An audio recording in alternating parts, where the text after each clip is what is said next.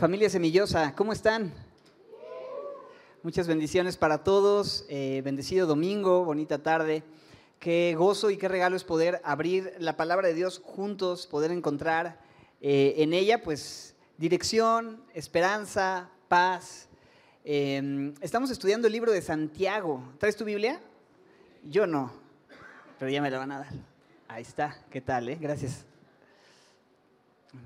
que pensé que lo había dejado acá y se había quedado allá y pues ya saben. Bueno, abre tu Biblia conmigo, por favor. Vamos a estar hoy en el capítulo 5, los versículos 7 al 11 de este libro tan confrontador, tan fuerte, eh, que es el libro de Santiago, escrito por el medio hermano del Señor Jesús. Y hoy en estos versículos vamos a estar tocando un tema que es el tema de la paciencia. Entonces la predicación de hoy va a durar siete horas con 30 minutos para que el Señor nos enseñe de una forma muy ah, práctica.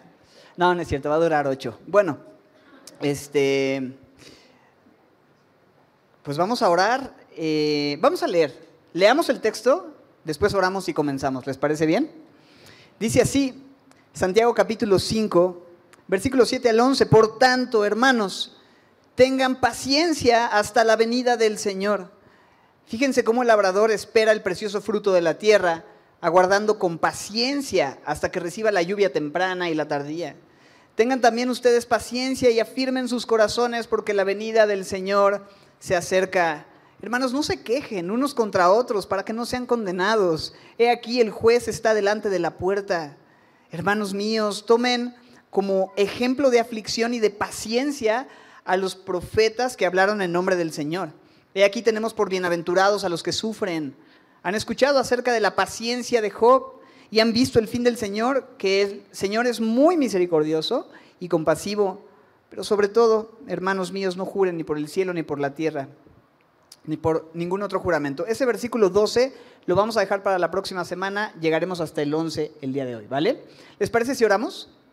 Señor, queremos pedirte que nos hables por medio de tu palabra, como cada domingo lo hacemos. Abre los ojos de nuestro entendimiento y miraremos las maravillas de tu ley. Permítenos estar atentos, Señor, enfocados y abre nuestros oídos, Señor. Queremos recibir de ti, necesitamos tu palabra hoy. Gracias por la libertad de abrirla y por esta preciosa iglesia y familias que tienen hambre y sed de justicia, a quienes tú prometes saciar cuando venimos con un corazón humilde y sediento. Gracias Señor, eres bueno. En el nombre de Cristo Jesús y juntos decimos, amén. Muy bien. El versículo 7 comienza hablando justo de esto. Por tanto, hermanos, tengan paciencia. Y va también a hablar acerca de la paciencia en medio de las dificultades, de las pruebas. Este no es un tema nuevo en Santiago.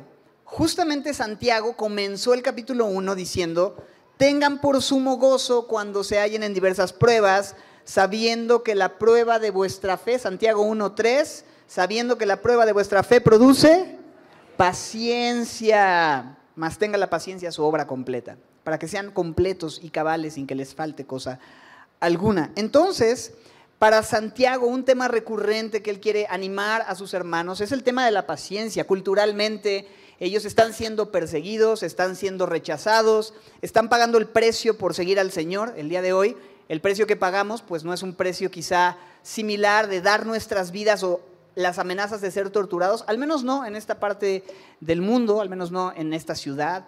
Pero si bien hay diferentes circunstancias, problemas, tribulaciones, adversidades y cosas que nosotros enfrentamos y vivimos, la palabra de Dios nos habla de que es necesario que a través de pruebas y tribulaciones entremos en el reino de Dios nos habla de que en el mundo, en el tendremos, no, en el mundo tendremos aflicción, pero confiad, porque dice Jesús, yo he vencido al mundo.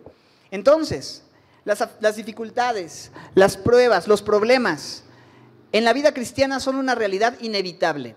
Dicen por ahí que el no cristiano tiene problemas y si a ti te prometieron que tus problemas al venir a Cristo se iban a acabar, te chamaquearon, amigo, que te devuelvan tus pecados porque eso no es el verdadero mensaje del Evangelio.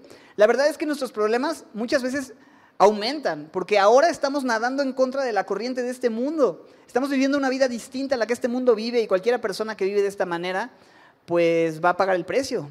Y Jesús habló muchas veces acerca de esta verdad, de las tribulaciones y las pruebas.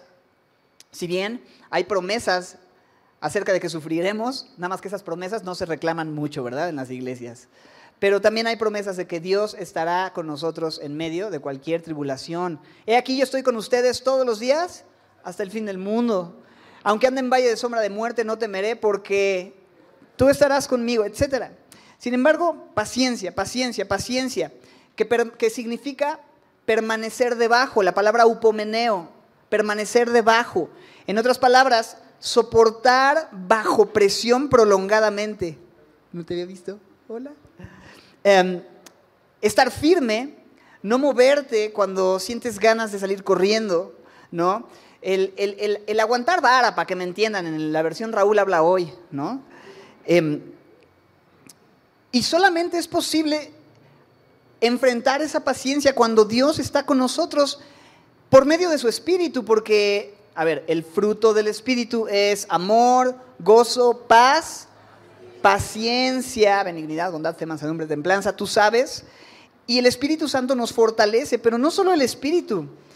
Tenemos una esperanza por la Biblia que nos habla acerca de cómo el Señor Jesús va a restaurar todas las cosas y va a quitar toda aflicción y va a enjugar toda lágrima y va a sanar toda enfermedad. Va a haber un tiempo en el que Él va a restaurar todas las cosas. Y la Biblia nos invita constantemente a poner nuestros ojos en ese momento, ¿sabes? El cristiano no vive solamente basado en lo que ve en el aquí y en el ahora, sino que somos llamados a mirar las cosas que no se ven, pensando que las cosas que se ven son qué? Temporales, pero las cosas que no se ven son eternas. Y el contexto es justamente tribulaciones y pruebas. Pero tenemos entonces una esperanza, la esperanza bienaventurada, dice Tito 2.13, y la manifestación gloriosa de nuestro gran Dios y Salvador Jesucristo. Es decir, tenemos la esperanza bienaventurada, es decir, feliz y dichosa, plena, completa, de que Él va a manifestarse gloriosamente y que así como Él se fue y una nube le ocultó, así mismo volverá por nosotros para llevarnos a casa y esa es la razón por la que nosotros hoy podemos estar llenos de esperanza. Pero mientras Él vuelve es necesaria, ¿qué cosa? La paciencia, la paciencia, la paciencia. Sí, un día no habrá sufrimiento, enfermedades, dolor de cabeza, dolor de rodillas, caspa, eh, cáncer, angustia, dolor, lágrimas. Pero mientras ese día llega, nosotros tenemos que aferrarnos a las promesas de la palabra de Dios y a la verdad del Evangelio, que implica que Dios ha pagado el precio para que seamos libres de la paga del pecado, que es la muerte, y nos ha dado la vida eterna, que es su promesa, y que un día vamos a disfrutar de la consumación total de esa promesa. Porque la vida eterna no va a comenzar cuando nos muramos o cuando Él venga. La vida eterna comienza hoy, porque Jesús dijo, la vida eterna es que te conozcan a ti, el único Dios verdadero, y a tu Hijo Jesucristo, a quien tú has enviado. Entonces, conociendo a Dios, nuestra esperanza crece, nuestra fe se fortalece, la paciencia tiene su obra completa en medio de los tiempos de aflicción. Entonces, hermanos, tengamos paciencia. ¿Hasta cuándo? Versículo 7 dice ahí, hasta la venida del Señor. Él ha prometido venir, Él ha prometido volver con voz de mando, con trompeta de Dios. Sabremos que Él va a llamarnos y vamos a estar con Él. Pero mientras tanto, hay tres ejemplos que este texto nos va a dar acerca de la paciencia y cómo debemos esperar al Señor y cómo debemos ser pacientes. Mira cómo el labrador, dice el versículo 7, primer ejemplo, el labrador. El labrador es un perrito que, no, no es cierto. Está hablando de un agricultor o de un campesino. Mirad cómo el labrador, ¿qué dice ahí? espera el precioso fruto de la tierra, aguardando con paciencia hasta que reciba, o sea, que le es dado, no es que lo consigue con su esfuerzo, sino que tiene que esperar hasta que le sea concedido, hasta que reciba, ¿qué cosa? La lluvia temprana y la tardía. Un labrador, un campesino, es una persona que trabaja la tierra, un agricultor, y tiene esperanza de cosechar algo en algún momento, pero hay un proceso previo a cosechar, un arduo y largo trabajo que muchas veces toma meses para poder disfrutar y tiene que ser paciente. Un agricultor no puede ser impaciente. Si es impaciente necesita conseguir cierto trabajo porque el fruto nunca se da de la noche a la mañana, toma un buen tiempo y el labrador está arando la tierra, haciendo barbecho y mientras levanta la tierra, pues se pone todo negro y no ve nada verde. Y, esto también es un ejemplo acerca de cómo nosotros en, la vida espiritual somos llamados también a ser pacientes y trabajar la tierra de nuestros corazones. Ahora, dice que espera el precioso fruto de la tierra. Habrá un momento en el que va a haber un resultado, pero otra vez, en el sentido espiritual, muchas veces nosotros trabajando la tierra de nuestras vidas, buscando permanecer en Dios, buscando ser paciente con nuestras familias, nuestros hijos, nuestro cónyuge, en el trabajo, en las muchas actividades, en la vida cotidiana. A veces nos impacientamos y quisiéramos ver otro tipo de resultados, quisiéramos cambios, quisiéramos hacer muchos ajustes y no vemos nada verde, todo se ve a veces muy oscuro, muy negro, pero la Biblia nos enseña y nos muestra este ejemplo y nos dice, hey, aguanta, hey, Dios tiene un tiempo. ¿Has escuchado esta frase? Es un poco choteada, pero es verdad. El tiempo de Dios es perfecto. El tiempo de Dios es el preciso. El tiempo de Dios es el tiempo necesario y Dios va a cumplir su propósito en nosotros, pero como labradores espirituales no debemos dejar de ser diligentes, debemos aprender pacientemente. Yo no sé qué sea en lo que Dios te ha pedido ocuparte hoy. Quizá tienes un bebé, un hijo chiquito, o tienes ya hijos adolescentes o mayores, o estás en un proceso matrimonial complicado, o estás eh, con alguna prueba de trabajo familiar en la casa, no sé, pero sí sé que mientras esperas, Dios va a hacer una obra en tu vida. Mientras sirves, mientras amas, mientras trabajas, mientras te involucras y aras la tierra y cuidas como el labrador que no haya plaga y te mantienes limpiando y, y, todas estas actividades del Hijo de Dios son una manera práctica de esperar. ¿Sabes? La espera no es nada más sentarte y ver qué sucede, sino estar trabajando en el proceso. Pero hay algo muy interesante. La bendición de Dios viene cuando Dios la envía. Por eso dice que está esperando a que Dios envíe, a que, a que se envíe la lluvia temprana y tardía. Entonces hay que esperar. La lluvia llegará en el tiempo en el que tenga que llegar pero no te canses de esperar. Dice Gálatas 6:9, no nos cansemos de hacer el bien, porque a su tiempo segaremos si no desmayamos. Gálatas 6:9.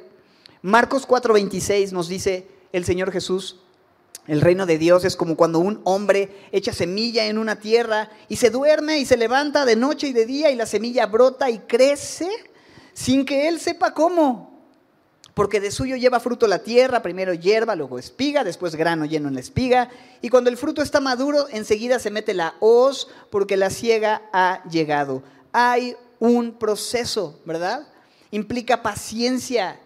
Para nosotros es tan difícil la paciencia porque estamos en una cultura microondas, donde queremos todo express, ¿verdad? En 10 segundos, 15 segundos, 30 segundos, un minuto, ya si son palomitas, tres minutos, ¿no? pero queremos que todo sea rápido y necesitamos aprender a esperar, a ser paciente y dejar que Dios haga su obra y descansar en los tiempos de Dios. Y mira esto que decíamos de la lluvia. Aguarda con paciencia, verso 7, hasta que recibe la lluvia temprana y tardía. ¿El campesino tiene control sobre la lluvia? ¿El campesino puede hacer llover? Por supuesto que no. Por más que el campesino le baile a Tlaloc, la lluvia no va a venir sino hasta que llega el tiempo de la lluvia. Y la lluvia temprana es la lluvia que hace germinar y la lluvia tardía es la que hace madurar el fruto. La temprana era en los meses de octubre, noviembre, en el otoño, y la tardía en marzo y abril. Pero hay un proceso de espera y la producción del fruto al final depende de que Dios envíe la lluvia. Entonces, tú y yo necesitamos recordar que hay cosas que dependen de Dios que por más que nosotros queramos empujar y meter el acelerador, y tenemos que esperar a los tiempos de Dios. Simplemente dedicarnos a trabajar la tierra, ocuparnos en mantener nuestro corazón listo para que la semilla caiga en buena tierra y que sea el Señor quien haga germinar y madurar el fruto de nuestro corazón.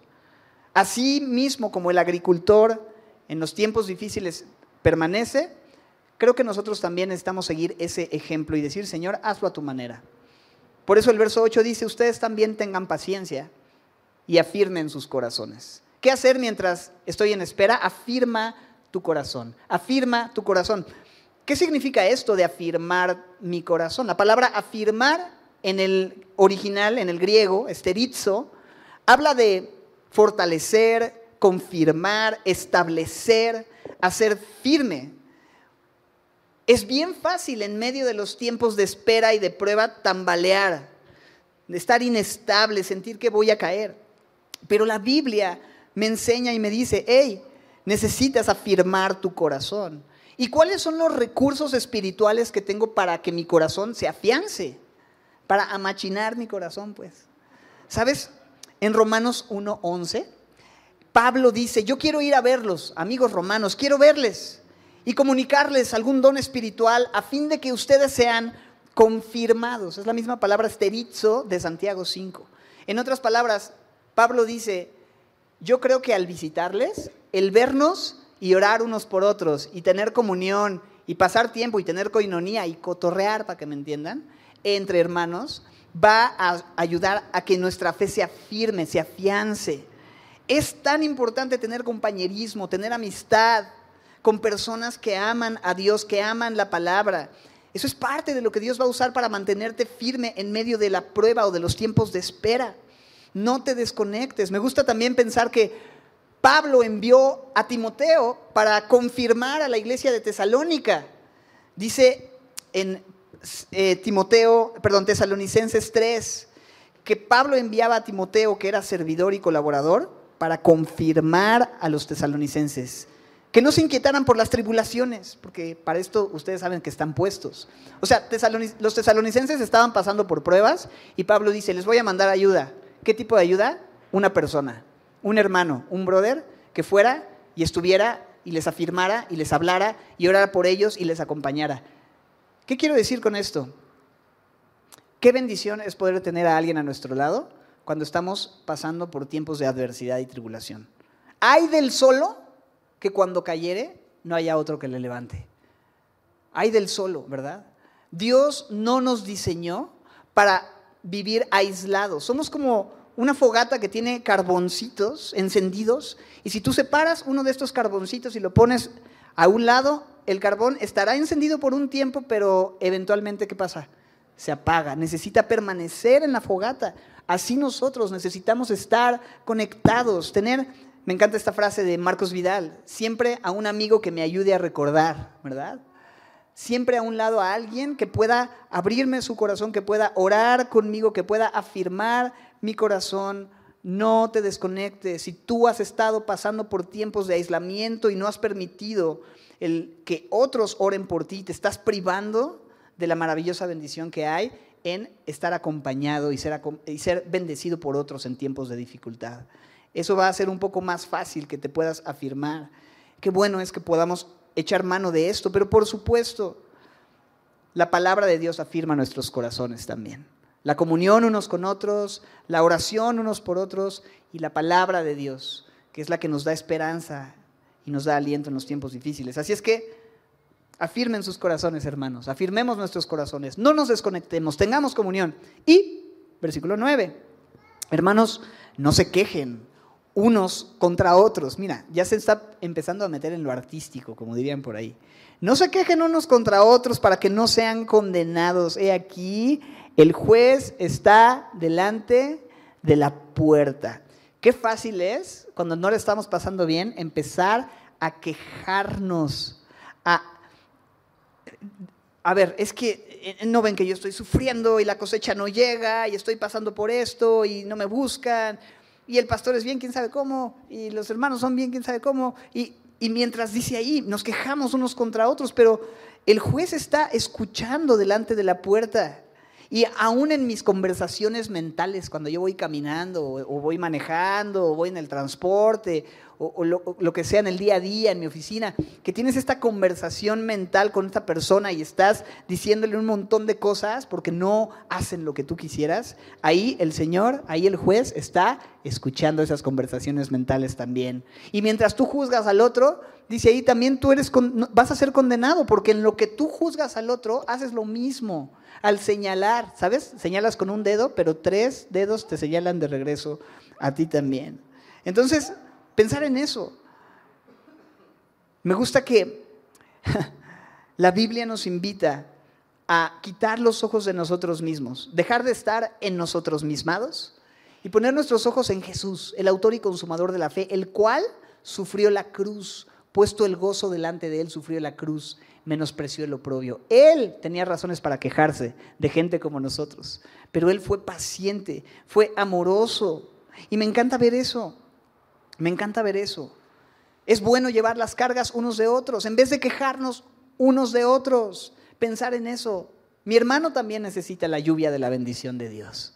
Mi hermano también necesita eso. Así es que, hermanos míos, versículo 10. ¿Cuántas veces dice hermanos, verdad? Hermanos míos, hermanos. Somos una familia de fe. Entendamos eso, vivamos de esa manera. Tomen como ejemplo de aflicción y de paciencia, este va a ser el segundo ejemplo. El primero fue un campesino, ¿verdad? Un agricultor. El segundo es los profetas que hablaron en nombre de Dios, los profetas del Antiguo Testamento. En tiempos bíblicos, los profetas eran muy diferentes a los profetas que el día de hoy encontramos. El día de hoy, los profetas son los que hablan de esa manera en el nombre del Señor. ¿no? Tienen una, voz impostada y son populares y tienen muchos seguidores y demás. Pero en la Biblia encontramos que los profetas eran martirizados, rechazados, perseguidos y lejos de ser gente con reconocimiento, fama, dinero e influencia, eran personas que no tenían muchos seguidores. Si hubiera habido Facebook en ese tiempo, solamente hubieran tenido tres likes, el del Padre, el del Hijo y el del Espíritu Santo. Porque nadie más les gustaba el mensaje que los profetas decían de parte de Dios. Muy distinto a los profetas de la prosperidad el día de hoy y demás. Y y no, no, no eran famosos, no eran a quienes querían escuchar, eran rechazados, eran menospreciados. Y, y hay un ejemplo en eso, ¿sabes? Nosotros como hijo de Dios no debemos sorprendernos cuando las personas eh, nos hacen a un lado por seguir a Jesús. Que lejos de darnos follow, nos dan un follow, ¿va? Que lejos de darnos like, nos escriben mensajes privados para decirnos cuánta cosa, por decirlo de alguna manera, con un ejemplo muy millennial, si tú quieres que nos rechazan, que no nos consideran, que no nos buscan, que nos hacen a un lado. Cuando tú decides esperar en Dios y confiar en Dios, vas a pagar el precio que eso implica. Y Jesús habló de la bienaventuranza que hay para cuando por su causa nos vituperan y nos persiguen, diciendo toda clase de males en contra de nosotros, mintiendo. Debemos gozarnos y podemos gozarnos y alegrarnos porque nuestro galardón es grande en el cielo. Pero vas a pasar la difícil y te van a decir, aleluya, religioso, fanático, ya te lavaron el cerebro, ¿no? Me gusta como el pastor Fermín en un rap dice, te lavaron el cerebro y dice, sí, y me lavaron mi espíritu, mi alma y mi cuerpo, ¿no? Tómenla, no, no es cierto. No, pues es simplemente eso. El Señor ha hecho una obra en nosotros y vamos a cambiar nuestra manera de vivir y eso va a llevar una consecuencia y tiene un costo muy alto, pero vale la pena. Es parte del paquete, es parte del paquete. ¿Dios abandonó a sus profetas cuando fueron rechazados? Te pregunto esto. ¿Dios los dejó a la deriva cuando ellos fueron cuestionados? Dios nunca rechazó a sus profetas, sino que los sostuvo en medio de las más complicadas tribulaciones. Dios, a ver, esta es una frase que me encantó, la voluntad de Dios nunca te va a llevar a un lugar en donde la gracia de Dios no pueda sostenerte. La voluntad de Dios nunca te va a llevar a un lugar en donde su gracia no pueda sostenerte. Cualquiera que sea el lugar donde Dios te ponga y te llame, ahí el Señor te va a sostener.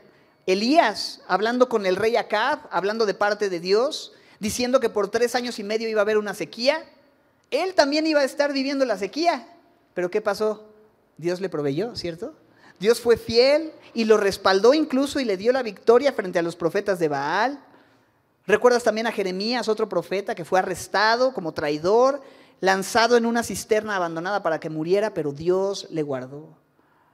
Vemos que durante el tiempo también de Jeremías, Jerusalén fue asediada, pero Dios le proveyó alimento y protección a Jeremías también. ¿Y qué me dices de Ezequiel? ¿Qué me dices de Daniel? ¿Te acuerdas? En el foso de los leones, y él, siendo fiel a Dios, llevando las consecuencias, pero Dios guardando su vida. Y así es el Señor. Y los amigos de Daniel, en el, horno de fuego, Dios guardando sus vidas. y cada uno de los profetas es un ejemplo constante de que en medio de los tiempos de tribulación, Dios está con ellos. Dios no les abandona. Y tenemos que pensar en eso. Cuando estamos pasando estos tiempos, Dios va a estar conmigo. Dios me va a sostener. La pregunta también, y válida, es, ¿por qué aquellos que hablan de parte de Dios tienen que pasar por dificultades? ¿Sabes qué pienso? Que esto es porque Dios usa eso para que sus vidas puedan respaldar el mensaje que están dando. Es tremendo el impacto de una vida de fe y fidelidad a Dios.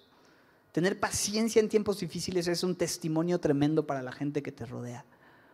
Es ahí donde podemos manifestar y testificar con denuedo del poder y la gracia de Dios. Ahora, tres ejemplos de paciencia dijimos. El primero es el labrador, que no es un perrito, sino un campesino. El segundo, los profetas del Antiguo Testamento, que no tienen nada que ver con profetas que hablan así como el día de hoy, sino con gente que hablaba de parte de Dios y que eran rechazados, pero que Dios nunca abandonó. Y el tercer ejemplo tiene que ver con una persona llamada Job, versículo 11.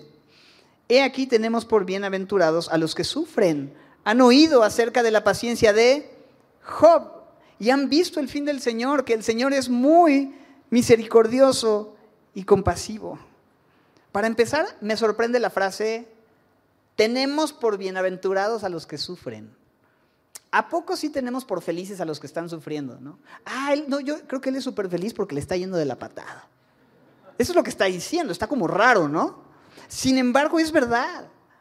Una persona que está pasando por tiempos de aflicción está enfrentando situaciones que van a ser para su bien y van a traer un gozo y una plenitud a su vida que de otra manera no podría enfrentar. En otras palabras, no hay victorias si no hay luchas. No puedes llegar a la cima si no hay una montaña que escalar. Si quieres bendición, necesitas estar listo para llevar la carga y para pelear la batalla. Y Dios sabe equilibrar muy bien los privilegios con las responsabilidades, las bendiciones con las luchas. Él sabe cómo mantener nuestra vida espiritual balanceada siempre. Entonces piensa en eso y sigue y observa, hablando del ejemplo de Job, cómo dice, has oído de la paciencia de Job. ¿Alguien ha escuchado de la paciencia de Job? ¿Alguien sabe quién es Job? Job González es un, cantante, no es, creo que no es él. Job es una persona que básicamente fue presumido por Dios con Satanás. O sea, Dios lo presumió como un hijo que tenía una fe muy especial. Dice en el versículo 11, habéis visto el fin del Señor, el propósito del Señor y que el Señor es muy misericordioso y compasivo. Está hablando de cómo le fue a Job al final. Pero me llama la atención porque a Job le fue bien al final, Dice el final del libro que él recibió mucho más de lo que tenía, pero yo creo que el, el bien que él vio, la misericordia que él experimentó y el propósito de Dios no fue tanto darle más de lo que tenía. Ahorita vamos a hablar de eso. A ver, Job no sabía lo que estaba pasando tras bambalinas. ¿Qué estaba pasando? Dios quería presumirle a Satanás la calidad de hijo que tenía en Job. Y en su soberanía permitió a Satanás tocarle de muchas maneras para mostrar el tipo de fe de Job. Y ves que le iba súper mal, le fue súper mal, perdió su salud, sus bienes, sus hijos. O sea, imagínate, perder un hijo es duro. ¿Perder a todos tus hijos? Y su esposa llega a un punto en el que, tremenda mujer de Dios, le dice, ¿por qué no maldices a Dios y te mueres? No, es hermana, una espiritualidad tremenda. Y ya cuando tu esposa te dice, ¿Por qué no niegas tu fe y te das un tiro? No, mi amor, pues gracias, yo también voy a orar por ti. Sus amigos se sientan alrededor de él y le dicen, ¿sabes qué, Job? Tu problema es que tú tienes un pecado oculto, estás haciendo algo mal y por eso te está yendo como te está yendo. No, pues con estos amigos, ¿no? Y dice la Biblia que él era un varón justo y perfecto en sus caminos. Incluso ofrecía sacrificios por los pecados si por pecados, si quizás sus hijos hubiesen pecado, pues cada mañana se levantaba a ofrecer sacrificios, ¿no? O sea, por si las dudas, se paraba de madrugada y así adoraba a Dios. Un hombre tremendo que pasaba por una prueba y hacía preguntas como cualquiera de nosotros las haríamos y pedía respuestas y no hubo respuesta del cielo, pero nunca atribuyó despropósito alguno en lo que Dios estaba haciendo. De hecho, la Biblia dice que a pesar de las pruebas no abandonó su fe, que dijo frases como Dios dio, Dios quitó, sea el nombre de Dios bendito. En Job 13, 15 él expresa, aunque Dios me, mate, me matare, en él esperaré. La paciencia de Job. Es, es un ejemplo tremendo. La verdad es que yo veo hombres así en la Biblia y digo, wow, o sea, veo también muchos pecadores en la Biblia en donde me identifico, pero cuando veo gente así digo, Señor, solamente tú puedes producir un corazón de esta manera. Solamente es tu espíritu, solamente es tu gracia, porque nosotros somos impacientes, malos, tercos, necios. Y tú dices, fui a la iglesia para que me hablaran bonito, pastor. No me andes diciendo, ¿no? Como dice un pastor, ingratos, nacos, malagradecidos, ignorantes. Somos de lo peor, ratas inmundas, decía otro pastor. Voy a traer esos pastores aquí para que prediquen un día. A ver, si les queda. En nuestra carne y sin Dios somos de lo peor, ¿no? Somos de lo peor, pero Dios nos ha dado valor en Él. Dios puede hacer una obra de transformación profunda en el corazón. Dios puede darnos un, hacer de nosotros nuevas criaturas. Que ese hombre, esa antigua naturaleza viciada, conforme a los deseos engañosos, sea transformada en, un, en una persona nueva, en un hombre nuevo. Porque si alguno está en Cristo, nueva criatura es. Las cosas viejas pasaron, ¿no? O sea, somos los ex-men, ex-drogadictos, ex-mujeriegos, ex-alcohólicos, ex-mentirosos, pero ya es ex. Porque todas son hechas nuevas. Todas las cosas son hechas nuevas y estamos en Cristo. Entonces, vemos eso. Vemos estos hombres en la Biblia que solamente Dios hacía una obra. Y mira, en Job 42, 1 al 6 dice que respondió Job a Dios y dijo, yo conozco que todo lo puedes y que no hay pensamiento que se esconda de ti. ¿Quién es el que oscurece el consejo sin entendimiento? Pues yo. Yo hablaba cosas que no entendía, cosas demasiado maravillosas para mí que yo no comprendía. Te ruego y hablaré, te preguntaré y tú me enseñarás. De oídas te había oído, pero ¿qué dice? Mas ahora mis ojos te ven, por tanto me aborrezco y me arrepiento en polvo y ceniza. Esto es tremendo porque el fin del Señor, como dice Santiago, que es muy misericordioso y compasivo con Job, no fue tanto que le restituyó un montón de cosas, porque el texto sí indica que tuvo el doble, Job 42.10, el doble de todas las cosas que habían sido de Job. y todos sus amigos y familiares se condolieron de él y le consolaron y cada uno de ellos le dio una pieza de dinero y un anillo de oro. Y dice el verso 12 que el postrer estado de Job fue más que el primero, tuvo 14 mil ovejas, 6 mil camellos, mil yuntas de bueyes, mil asnas. Si a mí me regalaran eso, yo no sé qué haría con eso. Yo prefiero que me regalen un bajo eléctrico, no sé, o, o mil, ¿no? Pero dice ahí, tuvo siete hijos, tres hijas, los nombres de sus hijas, mujeres tan hermosas, verso 15 que no habían mujeres más bellas que las hijas de Job en toda la tierra. Y les dio su padre herencia y vivió Job todavía 140 años y vio a sus hijos ya, los hijos de sus hijos hasta la cuarta generación y murió Job viejo y lleno de días. O sea, un final tremendo, pero yo en lo personal insisto, no creo que el final al que la Biblia se refiere en Santiago cuando dice, y habéis visto el fin de Dios que es muy misericordioso y compasivo, no solamente es esto, no solamente, seguramente es parte de su bondad, de su misericordia y compasión para con Job, pero la mayor muestra de misericordia y compasión que Dios puede darle a una persona es que la persona pueda ver a Dios de una forma personal y reconocer su gloria y decir, yo te había escuchado, pero ahora te conozco de verdad. Y profundizar en tu relación con Él. ¿Estás de acuerdo? El verle a Él, Él es el tesoro más grande, no lo que Él me puede dar, quién Él es, lo que Él ha hecho, eso es glorioso. Y de tal manera que Él dice, yo me aborrezco y me arrepiento. O sea, veo tu gloria, veo mi condición y yo soy una rata y tú eres el rey de reyes y el señor de señores. Pero aún siendo lo que soy, me has amado. Y me has hecho parte de tu familia y me has sentado a tu mesa y me has bendecido con toda bendición espiritual y has prosperado mi familia y me has dado recursos. Cuánta misericordia, cuánta compasión del Señor. ¿Estás de acuerdo? Ese es el fin del Señor, que es tan misericordioso y compasivo. Dios no se queda con nada, mis hermanos.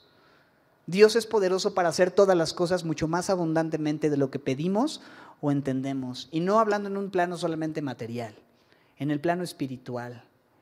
Dios puede sanar tu corazón, Dios puede darte nueva vida, Dios puede hacer nuevas todas las cosas para ti. Y Él ha pagado el precio en la cruz del Calvario para que esto sea posible. Empiezas una travesía, empiezas un proceso y en el proceso necesitas una cosa, paciencia. Paciencia como la paciencia que tiene un labrador, paciencia como la paciencia que tiene o que tuvieron los profetas del Antiguo Testamento, como lo vimos, y paciencia también como la paciencia de Job para esperar que el Señor termine glorificándose y mostrando su propósito supremo que tiene que ver con darse a conocer a tu vida de una manera que jamás lo imaginaste, de una forma personal e intensa. Quiero concluir leyendo Hebreos 10, 35 al 37. Em, y vamos hoy, como cada último domingo de mes, a tener un momento de tomar la cena del Señor. Dice Hebreos 10, 35 al 37. No pierdan, pues, su confianza. Es una exhortación y una palabra que nos es dada el día de hoy. No pierdas tu confianza, porque tiene grande galardón, porque les es necesaria, ¿qué cosa? La paciencia, para que habiendo hecho la voluntad de Dios, obtengan la promesa, porque aún un poquito y el que ha de venir, vendrá. ¿Y qué dice el texto? No tardará. El juez está a la puerta, mis hermanos. He aquí el Señor viene pronto. No va a tardar. Mientras tanto, pidámosle al Señor que nos dé esa paciencia que necesitamos, porque la venida del Señor está cerca. El juez está a la puerta y su galardón viene con él. ¿Y sabes qué me encanta? Termino con esto. El galardón que Dios tiene preparado para nosotros en el cielo no es un trofeo, como si hubieras ganado el mundial o una cosa así, que para un mexicano es grande cosa. ¿eh? El trofeo, digamos, el galardón, la herencia que tenemos allá es Él mismo, es nuestro Señor Jesús y mirarle cara a cara y estar con Él y finalmente despertar a su semejanza y poder decir, Señor, gracias. Todo esto valió la pena porque estar hoy delante de tu presencia es lo único que puede satisfacer eternamente el alma de los hombres. De eso se trata. Porque todo es de Él, todo es por Él y todo es para Él. No para una recompensa temporal, no para una recompensa brillosa. Él es el sol de justicia. No hay nada más brillante y más hermoso que Él siendo ese galardón. Así es que seamos pacientes, aguardemos. El Señor viene pronto y Él va a poner en orden todas las cosas, pero mientras estamos aquí, tenemos chamba, ¿verdad? amar, ser diligentes, no quejarnos unos contra otros, servir, avanzar hacia la meta que es Cristo, tener por ejemplo a los profetas, ser pacientes como el labrador, esperar la lluvia de la bendición de Dios. Y en todo eso el Señor ha prometido estar con nosotros todos los días hasta el fin del mundo, hasta que el Señor venga por nosotros. Señor, gracias por tu palabra, gracias por estos ejemplos de paciencia que podemos hacer nuestros el día de hoy, los cuales podemos abrazar y entender que son algo que tú has inspirado para equiparnos para enfrentar lo que sea que cualquiera esté viviendo en este lugar, Señor. Y gracias porque podemos venir así como somos y desde donde estamos recibir de ti tu bendición, Señor, tu sustento y tu provisión. Queremos darte gracias porque en la cruz del Calvario también tú hiciste posible una relación estrecha contigo, porque ahí fue donde tú mostraste el mayor ejemplo de amor y que tú hoy eres el mayor ejemplo de paciencia porque no quieres que nadie se pierda, sino que todos vengamos a esa cruz, que nos arrepintamos y creamos en ti, y que tú retardas tu venida. Aunque algunos lo tienen por tardanza, sabemos que es un retraso por amor y por misericordia. Así es que, Señor, sí queremos y, decimos, el Espíritu y la, y la iglesia dicen, ven pronto, pero Señor, que hoy si hay alguien que esté escuchando tu voz, pueda responder y pueda acercarse a recibir esa salvación que tú ofreces en la cruz del Calvario. Gracias por este tiempo, por tu palabra, por tu presencia entre nosotros. Sigue haciendo tu obra en nuestras vidas, Señor. Y también, mientras venimos a la cruz el día de hoy, recuérdanos tu gran amor, que es lo que nos inspira a caminar con paciencia y seguir adelante en la carrera de la fe. Eres bueno y fiel, oramos esto, Señor, en los méritos de Cristo. Amén.